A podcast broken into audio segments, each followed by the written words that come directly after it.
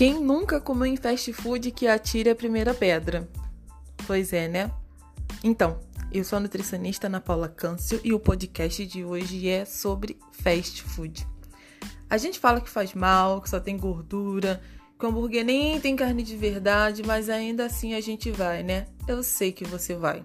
Bem, eu tô falando a gente porque eu faço parte desse grupo, mas sabe, eu nem lembro a última vez que eu comi fast food.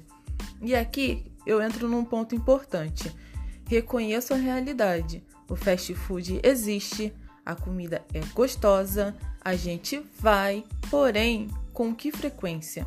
Na minha rotina, esse tipo de comida representa, eu diria que menos de 10% do que eu como. Por quê? Eu priorizo organizar as minhas refeições, separar os meus lanches, comer em casa. E até quando eu como na rua, eu procuro escolher bem o local onde eu vou comer, né? Uh, outra coisa também é levar em consideração a qualidade da comida. Um hambúrguer de rua é diferente de um hambúrguer gourmet por vários motivos. A qualidade do pão, da carne, do molho. E olha, eu não troco quantidade por qualidade. É melhor você comer uma boa comida de rua de vez em quando que uma comida mais ou menos todo dia. Ah, e já que eu falei em comida boa, sabe onde você encontra? Na sua casa. Comida feita em casa é mais barata e algumas vezes mais gostosa.